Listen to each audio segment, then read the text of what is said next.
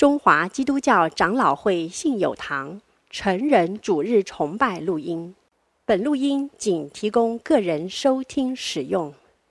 机构、教会等团体若需转播、翻译、转译成文字、转录、贩售等使用，请检具使用单位介绍、使用方式说明，联络本堂取得使用许可。本堂联络电话：零二二三六三一零三五，谢谢。今天七月小组在我们当中献诗，献两首《祷告良辰》及《总要追求圣洁》。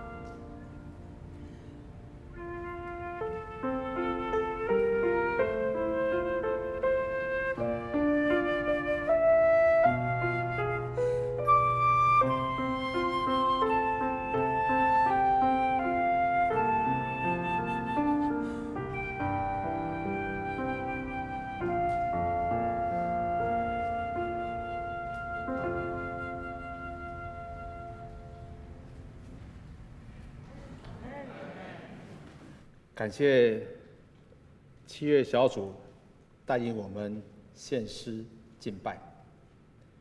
今天的信息经文在哥林多前书五章六到八节，你们听，让我来读。哥林多前书五章六到八节，你们这自夸是不好的。岂不知一点面教能使全团发起来吗？你们既是无教的面，应当把旧教除尽，好使你们成为新团。因为我们逾越节的羔羊基督已经被杀献祭了，所以。我们守这节，不可用旧教，也不可用恶毒邪恶的教，只用诚实、真正的无教饼。今天在我们中间证道的是士冠牧师，士冠牧师证道的题目是“成为新团”。我们将时间交给士冠牧师。亲爱的弟兄姐妹、福音朋友们，平安。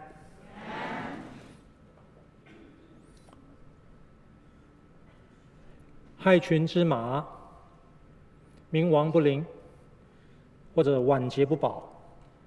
刚刚说的三个成语，没有一个是我们希望被冠上这样的称号、这样的指责。是的，这三个成语，当然还有其他的，都是无论你放在个人或者放在群体当中去检视的时候，它都是贬义词。有谁会喜欢被人家称为是害群之马呢？我们更不会喜欢别人认为我们是冥顽不灵。当然，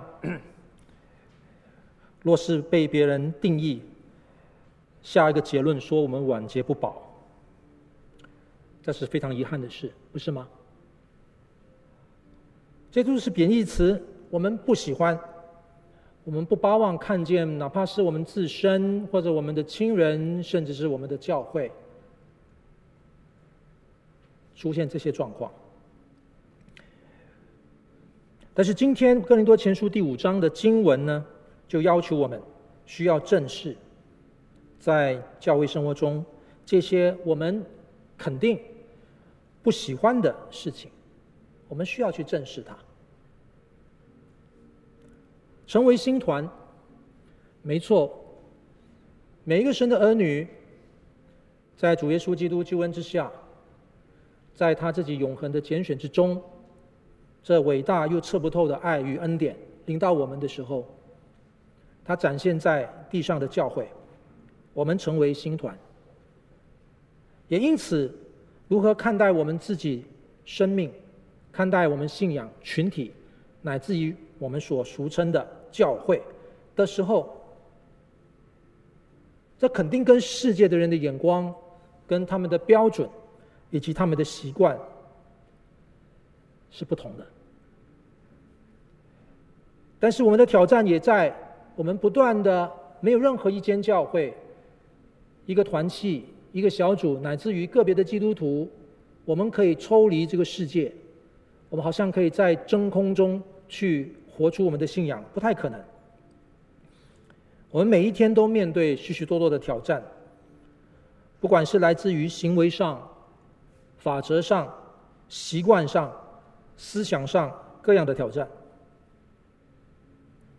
要活出一个真正意义的新团，确实有充满许多的挑战。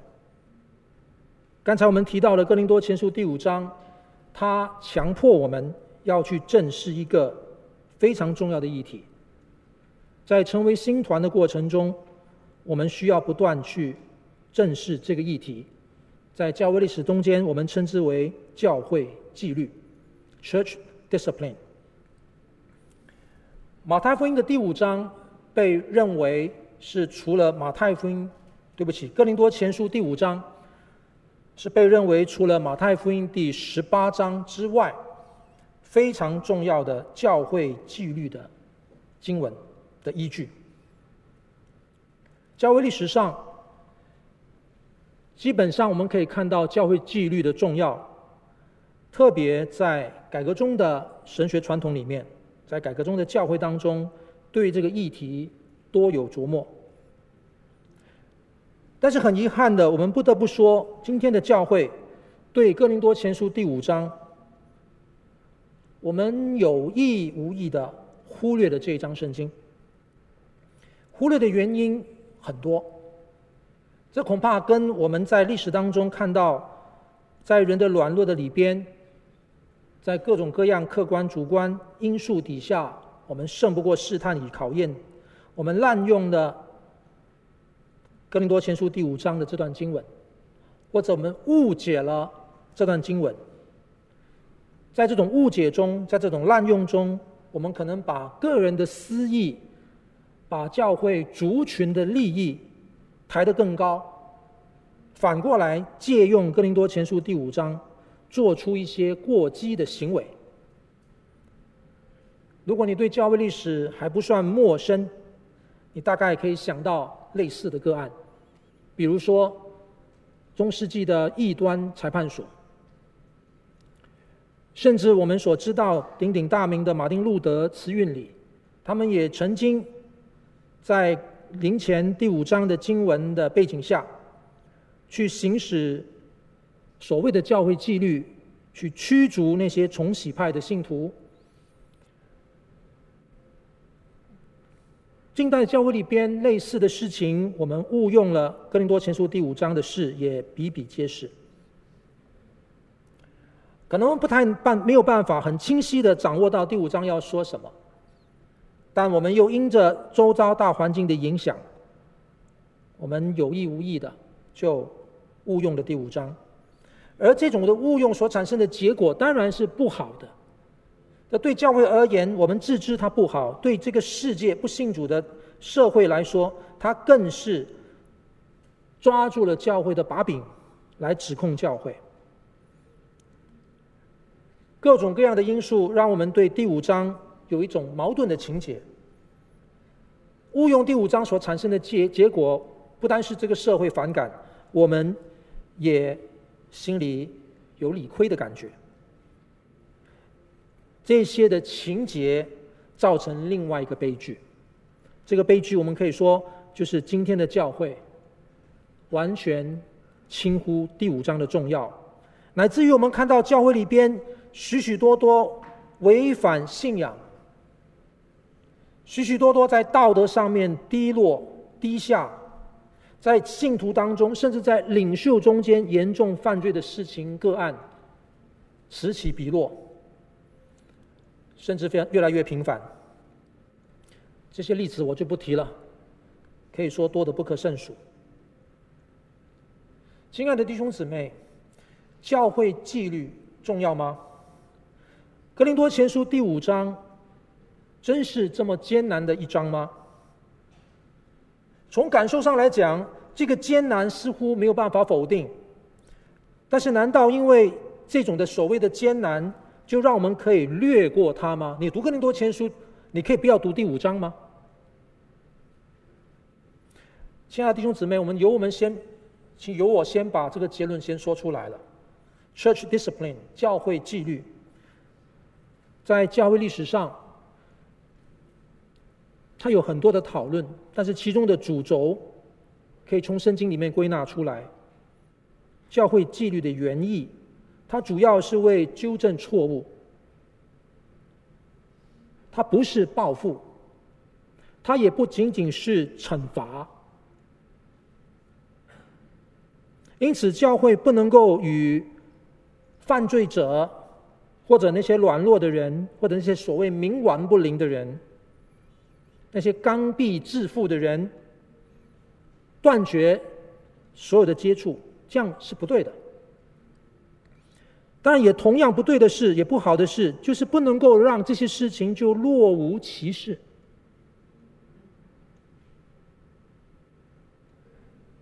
哥林多前书第五章，也是很多不信耶稣的人会指责我们的地方，因为我们发现这一章经文非常的严厉。怎么来理解这段经文呢？弟兄姐妹，我邀请大家，在这看来篇幅不见得长，但是内容的意思非常的浓，不好读，不容易理解。我邀请各位用三段的角度来看今天的经文。第一节到第五节，保罗他首先用一个个案，哥林多教会当中有一个人，名字不知道。他娶了他的继母为妻。这是保罗在从格莱士来的这个消息当中的第二大问题。第一个大问题，我们可以知道，就是他的第一格林多前书的一到四章处理纷争结党的事。进入到第五章，看样子开始把话题转到这个第二个大保罗认为必须处理的问题。所以第一节，我确实听说在你们中间有淫乱的事。各位，我念的是和合本修订本。这种淫乱连外邦人中也没有，就是有人和他的继母同居。这是一个事件，一个个案。看样子是哥林多教会上上下下都知道的事。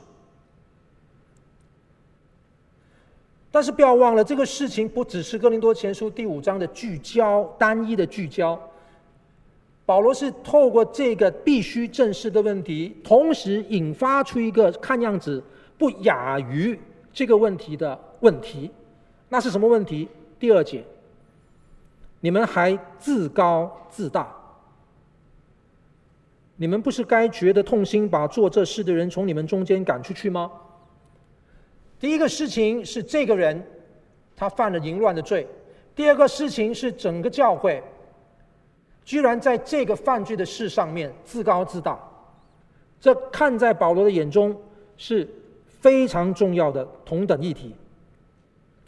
所以，因此在第一节到第五节的时候，保罗直接针对这个事情提出了他的教导，要把这样的人赶出去，要把这样的人第五节交给撒旦。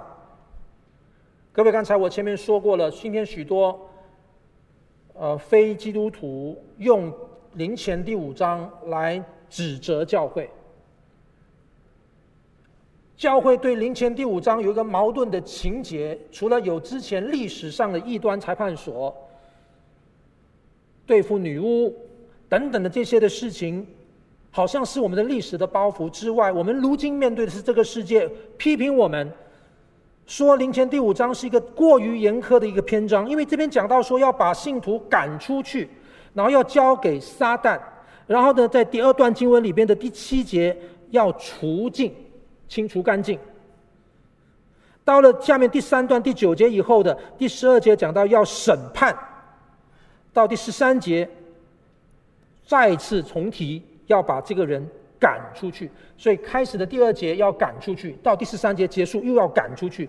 整段的经文丝毫没有给你任何可能的缓和的空间，这么的严苛，这么的严厉。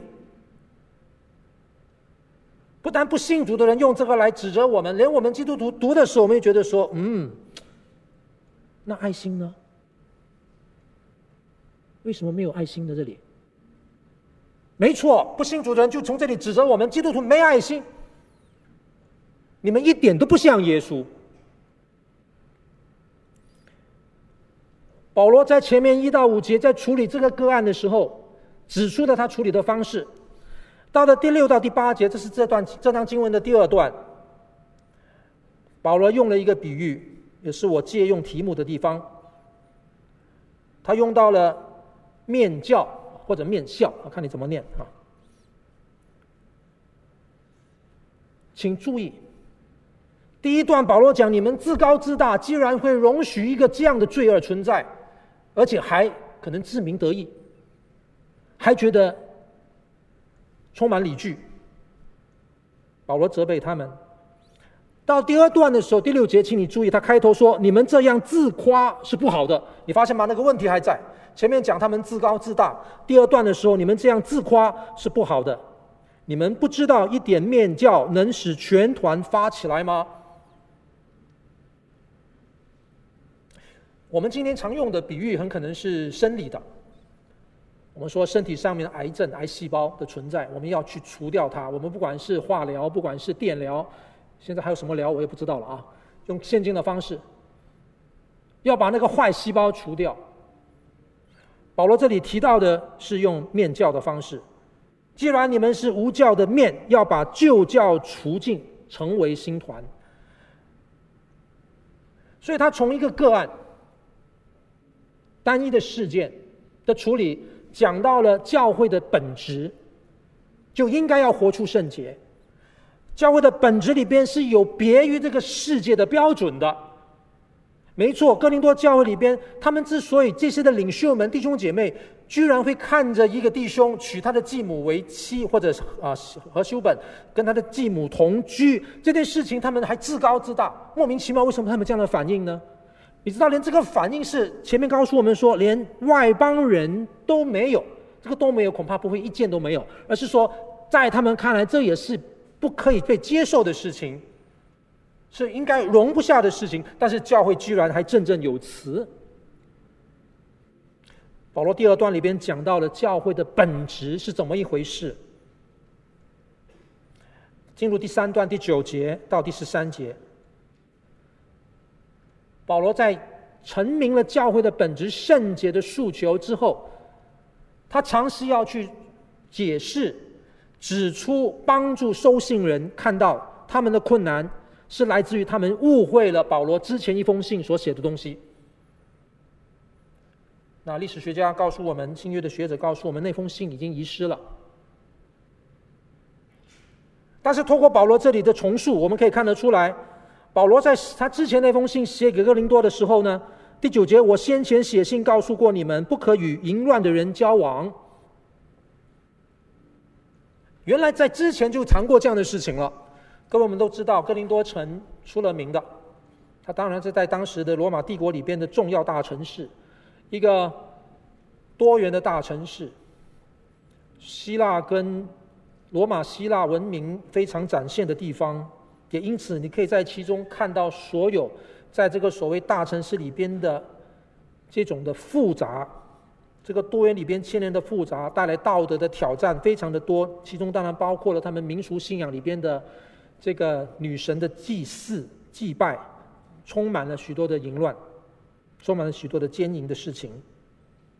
在这样的一个大的文化里边，保罗关注他们这个事，很多弟兄姐妹他们。信主之前，很可能就是在这样的一个壤壤壤纲里面，就在这样的一种的文化里边，甚至在这样的一个的生活的习惯、这样的 practice 的里面。信主以后，他们当然有些可能有改变，有人可能还有很多的困难要去面对的。保罗在他的教导当中会提到这些，不不奇怪。但是在上一封信里边讲到，不可与淫乱的人交往。教会的人。你可以说他可能是误解了，也可以可能是刻意扭曲保罗的话，以为保罗说不要与淫乱的人交往。交往是和书本的翻译啊，我们的呃和本的翻译应该就放相相交，不要跟他们来往。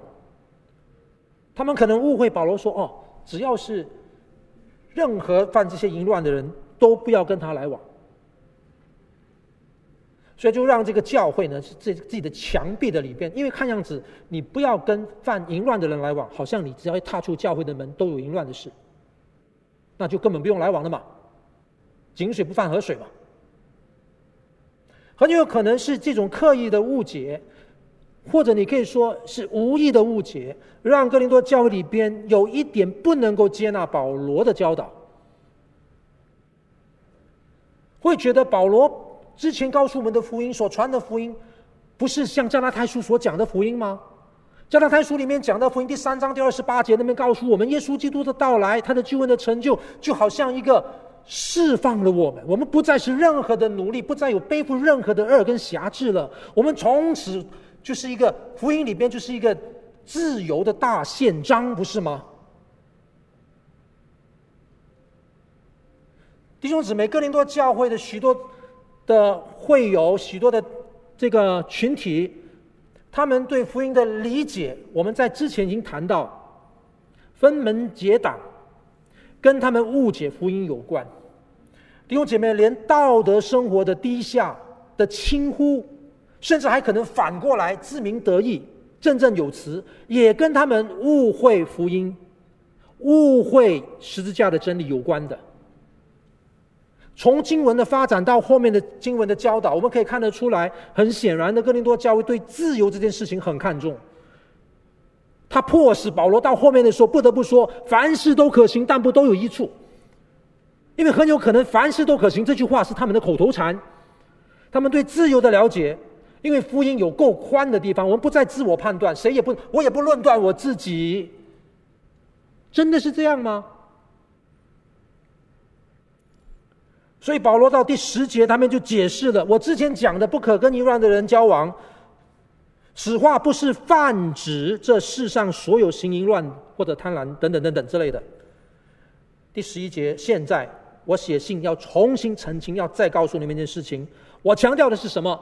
有称为弟兄的人，如果继续犯淫乱、贪婪等等等等，弟兄姊妹，这里显然要指的是在教会的群体中，在信仰的范畴中，我们主内的弟兄姊妹明知故犯，甚至还振振有词，还假借自己扭曲了的福音理解，甚至很可能去。断章取义于圣经的经文，来支持自己的行为，啊，包含可能我们常常说的你没有爱心。各位，这三段我们看到这保罗他的论述的逻辑，我们从这里回过头来思考，到底在这段经文里边可以给我们怎么样的提醒？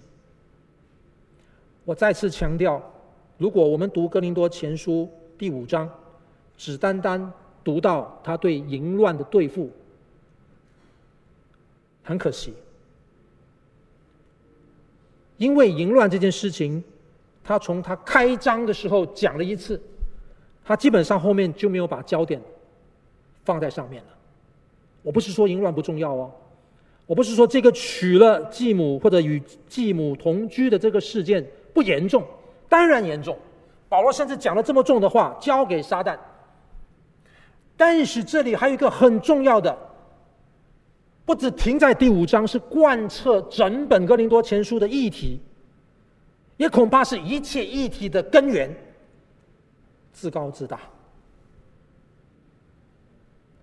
第二节，你们还自高自大，各位弟兄姊妹，自高自大这个中文的翻译在原文里面出现在整本新约只出现七次，而。六次都在哥林多前书，唯一的另外另外一次在哥罗西书，你就可以想象得到，在保罗心中里面，他面对哥林多教会的时候，哥林多教会的弟兄姐妹们的这个特质，这个不好的特质是这么的鲜明。保罗不断的提到他们自高自大，我们的和合本也是翻成自高自大。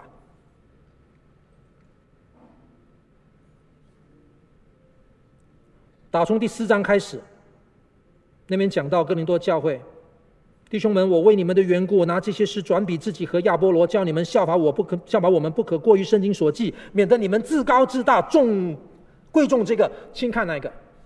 第四章那边就提提到这个字眼的，第四章下面又提到好多次，我就不念这些经文了。到了第五章这边讲到说，你们还是这样自高自大，面对一个犯罪的人，如此严重淫乱的人，你们还可能才自。自鸣得意，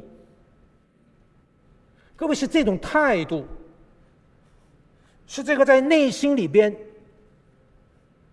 对于犯罪这件事情，不但没有感觉，甚至反过来支撑，是这个事情非常严重。我邀请大家注意到，今天经文没有明确的出现，但是也贯穿整本身、整本的整卷的哥林多前书。相呼应的另外一个重要的词叫做自夸，或者夸口。在原文里面，它是另外一个字，中文翻成自夸，或者翻成夸口，或者翻成夸奖。这个字在整本圣经啊，整本新约出现三十二次以上，而单单在哥林多前后书就出现了二十一次。这是哥林多教会的问题。哥林多教会里边第一章就告诉我们了。保罗说：“如果要夸口，当指着主夸口。”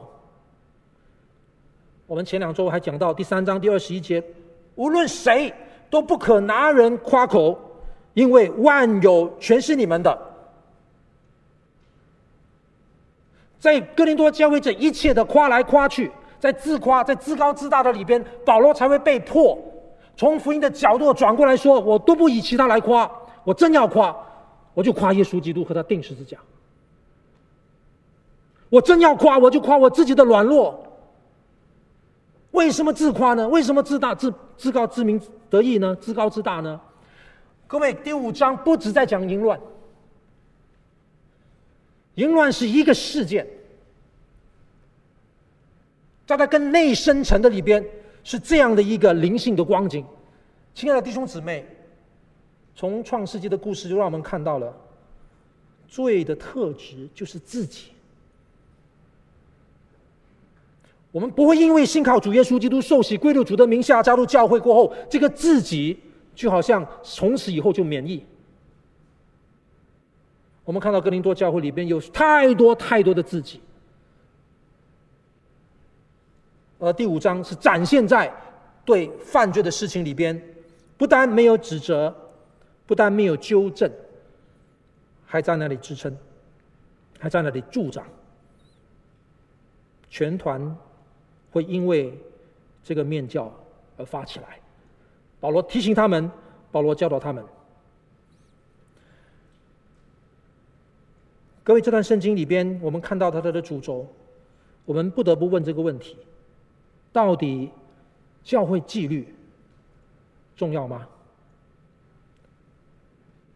如果教会纪律重要，那我怎么样来理解保罗说？要把这样的人赶出教会，然后用我们今天的话可能来讲，就叫开除会籍。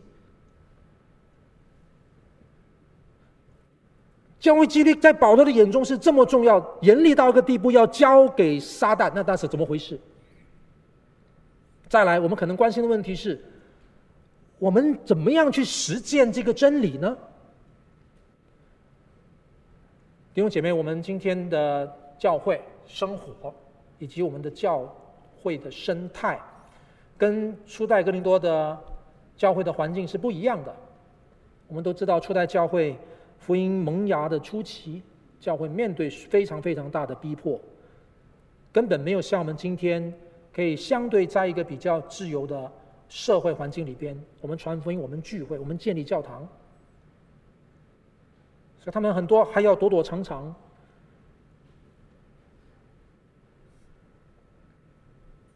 所以在他们那样的情境中间，如果教会里边犯罪了，要进行这个纪律。保罗说：“你要去面对这个事情，要去对付。”那好像还可以操作。今天就很难说了。怎么难说呢？你在你的团契里边，如果你犯罪了，或者说如果你在道德上面有瑕疵了，或者你真正意义上面你触犯了教会的这个纪律的规章了，教会要来。帮助你，要来纠正你，你不买单，你不买单，你不但不买单，你会怎么样呢？跟初代教会可能也类似哦。你反过来，你要对付我吗？你要开除我？我告你！哎，各位，这是去下个礼拜的经文，《哥林多前书》第六章讲诉讼的问题了。为什么在第五章第六第六章的前段跟第六章的后段，第五章在讲淫乱的事跟自高自大，第六章讲到诉讼。第六章的后面继续讲到淫这个奸淫的事情，你就发现这个诉讼这个事情跟纪律的执行这个事情有一个张力在其中。今天也一样啊，当有某某的福音机构啊，某某教会里边要进行一些所谓的纪律的时候，哎，你发现你敢你你你你你要纠正我，我我来我来告你，你你剥夺我的剥夺我的权利，要告到教外的法庭嘛？就算今天不是这样，反过来告你，你要你你要指出我有错吗？那你你说吧，你就你说你的，我走人。天涯何处无教堂？我为什么要看你的脸色啊？我换教会啊，我换小组，我换团契啊。我五分钟后有另外一家教会吗？啊，就算不要五分钟，我五十分钟也有另外一家教会吗？此处不留人，自有留人处。怎么进行纪律啊？各位，确实，这是今天教会界中间的困扰。那初代教会有没有这个问题呢？我们不敢说没有。但即使是这样，教会讲的不仅仅是教堂、地方堂会，教会是基督的身体，每一个地方堂会都是基督的身体的里边，我们都要领受保罗在这里所带出的教导，教会纪律。基督的身体里边有圣洁的本质。也因此，一定带出，无论是在心思上、行为上、做法上、生命上的圣洁诉求。在执行面上，可能会有不同的困难，不同主观客观的拦阻，但是在本质上，也甚至在心智上，最终在信仰的合一上，我们仍然是要去实践这样的教导。我们也看到，确实在今天的教会界里边，当有一些的信徒或者有一些的领袖跌倒的时候，我们可以透过跨教会的方式，牧长们的帮助，来扶持他，帮助他悔改的路程，能够连接回上帝的群体里面。是的，这段经文有很艰难之处，我们花点时间，没有办法仔细。当经文告诉我们要处理这个纪律的时候，是赶出教会，交给撒旦。赶出教会很好明白，就开除会籍嘛，你不要再来了啊！其实教会很难阻止人不要再来，哎，对不对？你不要再来了啊！我们先来理解它，文字上交给撒旦，怎么交给撒旦？当我们说保罗说把这样的人交给撒旦的时候，他似乎在告诉我们，在教堂内哈，这个是上帝的领域。那把他交给撒旦，如果跟前面配合赶出去嘛，赶出去是交给撒旦。哦，那那外面呢？教堂外面的就是撒旦的领域，这好像也蛮合圣经的讲法，好像也蛮合保罗在其他的书信里边提到了，呃，魔鬼是空中掌权者的首领啊，啊，甚至耶稣基督也曾经讲过这世界的神。魔鬼用这样的这个片语来表达，好像可以这样来理解。那即使我们要这样来理解的话，我们还是很难想象。诶，一个弟兄、一个姊妹犯罪了，我们把他交给撒旦，那不是落井下石吗？又中了这个诶不信世界的人对我们的指控，你们一点耐心、爱心都没有，使他的肉体败坏，好让他的。灵魂在主的日子可以得救。透过后面的描述，解经家有很多可能的解释。我更愿意的把这一个片语交给撒旦，理解成，他其实是让这个犯罪的肢体要去真真实实的去面对他自己。今天我选了这首诗歌《每天的祷告》，我特别喜欢它里面好多句的表达。其中一句：“圣洁的居所。”弟兄姐妹，魔鬼今天有很多的赝品，很多谄媚、诱惑你的谎言、应许，赝品哦。你跟我都知道，在他之下，你如果有好处，不过是一时的；你如果有快乐，也不过是一时的。而尝过主恩滋味的人，你跟我应该要非常清楚的知道，尝着尝过主恩滋味的人，尝过天恩滋味的人，我们的好处不在他之外。当保罗这里提到这些明知神的旨意，却刻意违抗上帝、得罪神，就是自高自大这个片语，这这句话所表达的那种的态度。这样的人，他们可能冥顽不灵，不肯悔改，把他交给撒旦，让他去面对他的罪对他的伤害，好叫他能够意识到他要回转归向他当初归向的上帝，是这个意义来了解他。所以，如果从这个意义来了解他，交给撒旦本身就不是因为撒旦字眼的出现而这么恐怖的，他背后里面有很深沉的。医治、挽回的意思的，甚至有点像在罗马书前面所讲到的任凭的意思。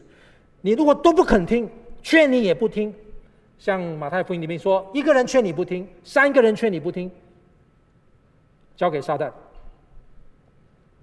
好，我既然提到马太福音，怎么样来掌握这段经文的精神呢？各位，哥林多前书的第五章被教会历史认定是很重要的教会纪律执行的经文依据，但它不是首先的。首先的是刚刚我说到的马太福音的第十八章。要如何更多掌握林前五章，跟怎么样明白马太十八章有很大的关系。这边讲到赶出去，它很像马太福音十八章。各位，马太福音十八章是我自己个人很喜欢的经文。我的第一次的神学毕业讲到，我就是讲了马太福音十八章。十八章很长，马太福音十八章很长，当中有非常著名的经文，包含饶恕七十个七次够吗？包含了一个非常有生动的一个比喻，讲到被主人免掉他的债，出到外面去看到他的仆人。只欠他十两银子，揪着他不放，那个、那个、那个很生动的比喻，就在那段经文的上文下理里边，出现了出名的纪律的经文。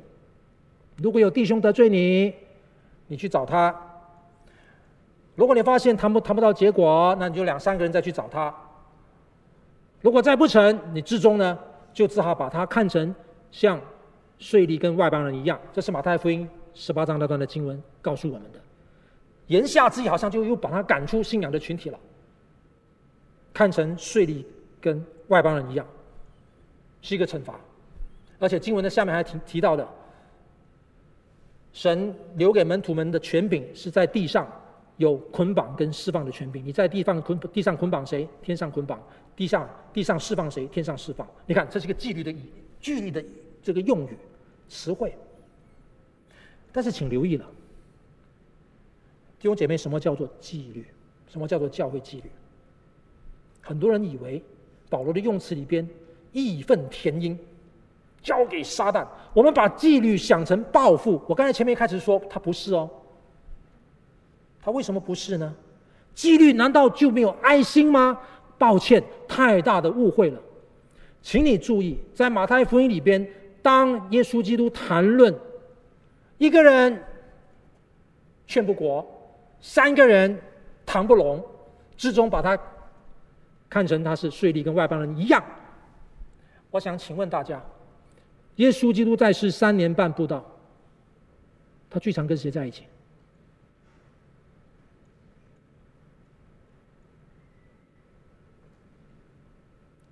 耶稣基督常常跟税吏跟外邦人在一起。他常常跟那些在法利赛人的眼中，在那些所谓宗教人士、宗教的宗教的这些呃高级人士的眼中里边不入流的的人在一起。纪律的背后有很深的恩典，神从来没有忘记他们。你回到这段经文，其实也是一样。保罗是要去对付。摧毁那个娶了继母为妻的这个人吗？不是，他是需要去处理这个问题，而这个问题的处理的最后的背后的最深层的精神，其实是什么呢？是爱。为什么我这样说？我刚才不是跟大家分析了一下，整本格林多前书有两个重要的词，叫自高自大，一个叫。自夸或者夸口，这两个不一样的原文，大量的出现在哥林多前书里面。有意思的是，他们相继在不同地方出现，一直到哥林多前书第十三章，两个词摆在一起。哥林多前书十三章讲什么啊？讲爱，弟兄姊妹。在哥林多前书十三章第三节讲到：“我若将所有的周济穷人，又舍己身叫人焚烧，却没有爱，仍然与我无益。”这是一般的和合本的翻译。我再念一次，我念和修本的：“我若将所有周济穷人，又牺牲自己的身体让人夸赞，却没有爱，仍然与我无益。”和合本原和合本的“焚烧”那个字，它其实在表达那个本来是原文的意思，就是夸口。我若舍己身而夸口，怎么样夸口？牺牲自己的身体到个地步，可能用火来烧自己，来表达为别人牺牲，好让人家来称赞我，来夸我。所以仍然还是那个自夸的意味非常浓厚，出现在这一节。如果你没有爱，仍然与我无益。就在第下一节第四节，爱是恒久忍耐，又有恩慈；爱是不嫉妒，爱是不自夸，爱是不张狂。中文的张狂，就是前面我们所讲的自高自大。这两个重要的哥林多教会里边弟兄姐妹的困扰、他们的问题、他们的软弱，在这个里同时出现，在爱的篇章里边同时出现了。弟兄姐妹，很多时候我们在灵性上、在道德上软弱犯罪，甚至到个地步，我们明知故犯，我们甚至还冥顽不灵，不愿意接受这个纠正，不愿意接受帮助。恐怕也跟爱有很大的关系。那位娶继母为妻的，甚至在后来的名单里边提到了其他的那些的罪状。各位，哥林多前书五章不只是在讲性犯罪这件事情，纪律的问题不只是跟性犯罪有关，因为保罗他前封信所提到的几件事情，讲到淫乱、贪婪、勒索、拜偶像，他提到四件。在第十节的时候，上一封信他提到这四件，结果哥林多的人误会他。他现在纠正，在第十一节，我再写信给你们。我上次讲的，你们误会成为所有犯罪的人都不要来往，不是的。我要讲的是，称为弟兄的人，如果继续刻意的犯罪，我们要帮助这样的人，我们要正视这个问题。当他提到这个问题的时候，他同样列了前面所提的四个：淫乱、勒索、拜偶像、贪婪。但是第十一节他多列了两个：辱骂、醉酒。各位，保罗提这些的罪状的清单呢，从来都不会是随意乱说说的。就像他在提哥林多前书十三章爱的篇章，爱是什么？是什么？不是什么？不是什么？他不是随意乱说的，他每讲一个都有对照。都有一个呼应的，那我今天不谈那个了。今天这段经文里边也一样，他讲的，我在说，不只是跟性犯罪有关的这些事情，举凡他破坏信仰群体的生命，他在里边俯视了主内弟兄姐妹里边的情谊那个关系，他扭曲了福音里边的真诚，都是纪律的这个事要关心要关怀的，而纪律要关心关怀的时候的目的，不是为了报复。而是为了纠错，为了改正，为了让当事人以及周遭的人可以一同在软弱中被建立起来。因此，他最核心的出发点仍然是爱。亲爱的弟兄姊妹，我想问大家一件事情：讲到纪律，你想到什么呢？讲到管教，你想到什么呢？我做父亲的，讲到管教，我就想到我的孩子不乖。如果我是政府，讲到管教，一定是你们犯错犯法。我们讲到纪律，我们想到罪。没错，哥林多前书第五章就是不折不扣的犯罪行为。一个即便在社会也不容的事，既然在教会容了，这是不对的事情。所以讲到纪律，我们就想到罪。所以罪跟纪律是双胞胎，但是还不只是这样。如果我们只有这个理解，我们其实挺遗憾的。弟兄姐妹，纪纪律之所以可能，不是因为罪，而是因为爱。因为爱，才有纪律。这是希伯来书告诉我们的。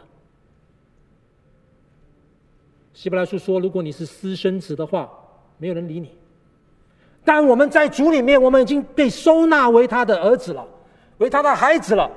主所爱的，他必管教。管教跟什么有关？当然跟罪跟错有关。但是管教最根本是跟爱有关。保罗不是要报复这个娶继母的人，保罗去指责教会里面这些错解。自由，把福音的自由错解掉的这些自高自大的人，保罗要帮助他们回归到神真正的心意里边。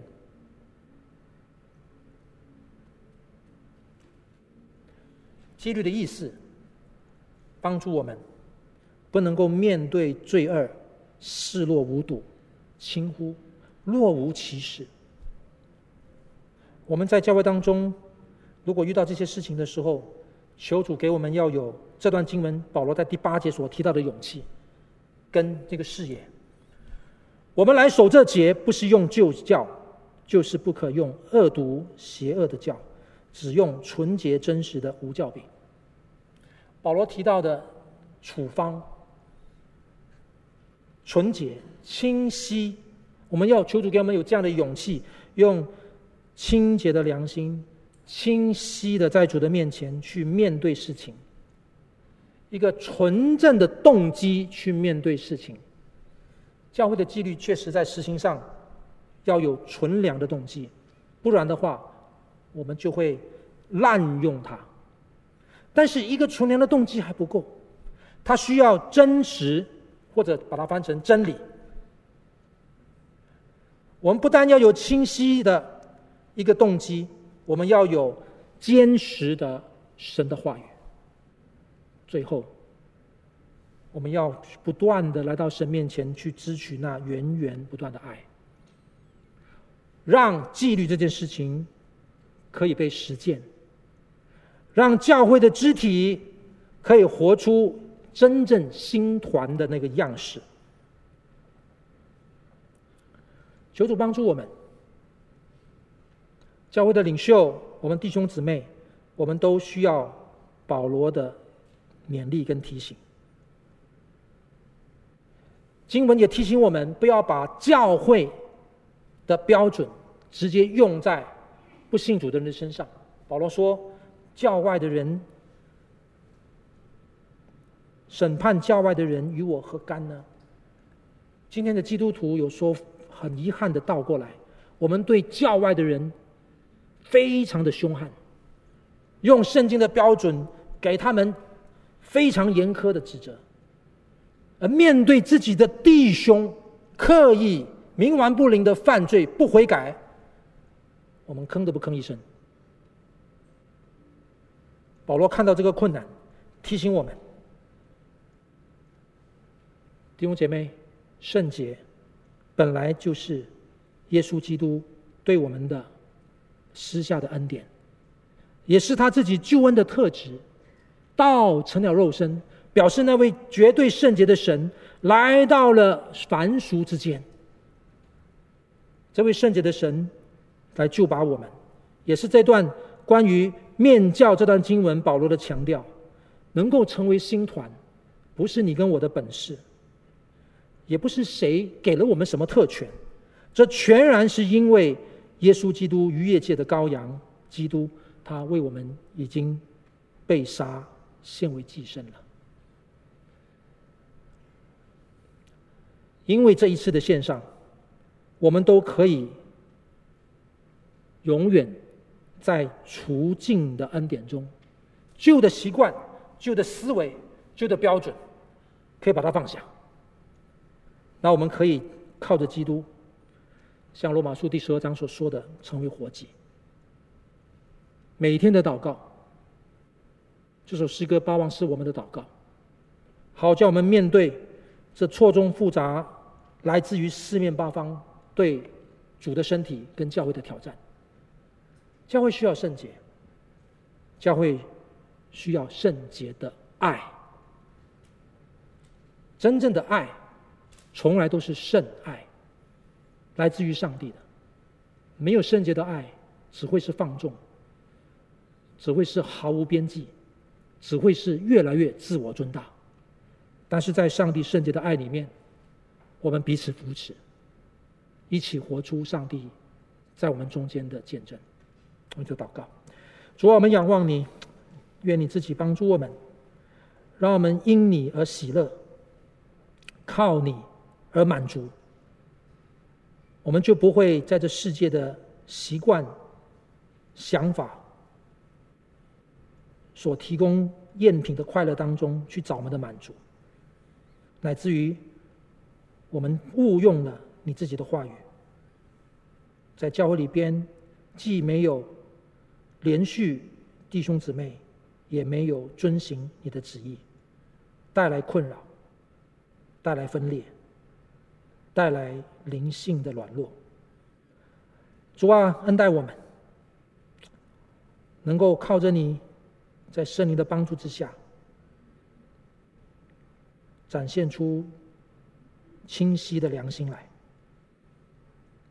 更深扎根在你自己话语的理解中，并且愿意立志行走在主你话语的道上，活在你的爱中。求主保守你的教诲，保守你的教诲，合主的心意。靠耶稣基督的名祷告，阿门。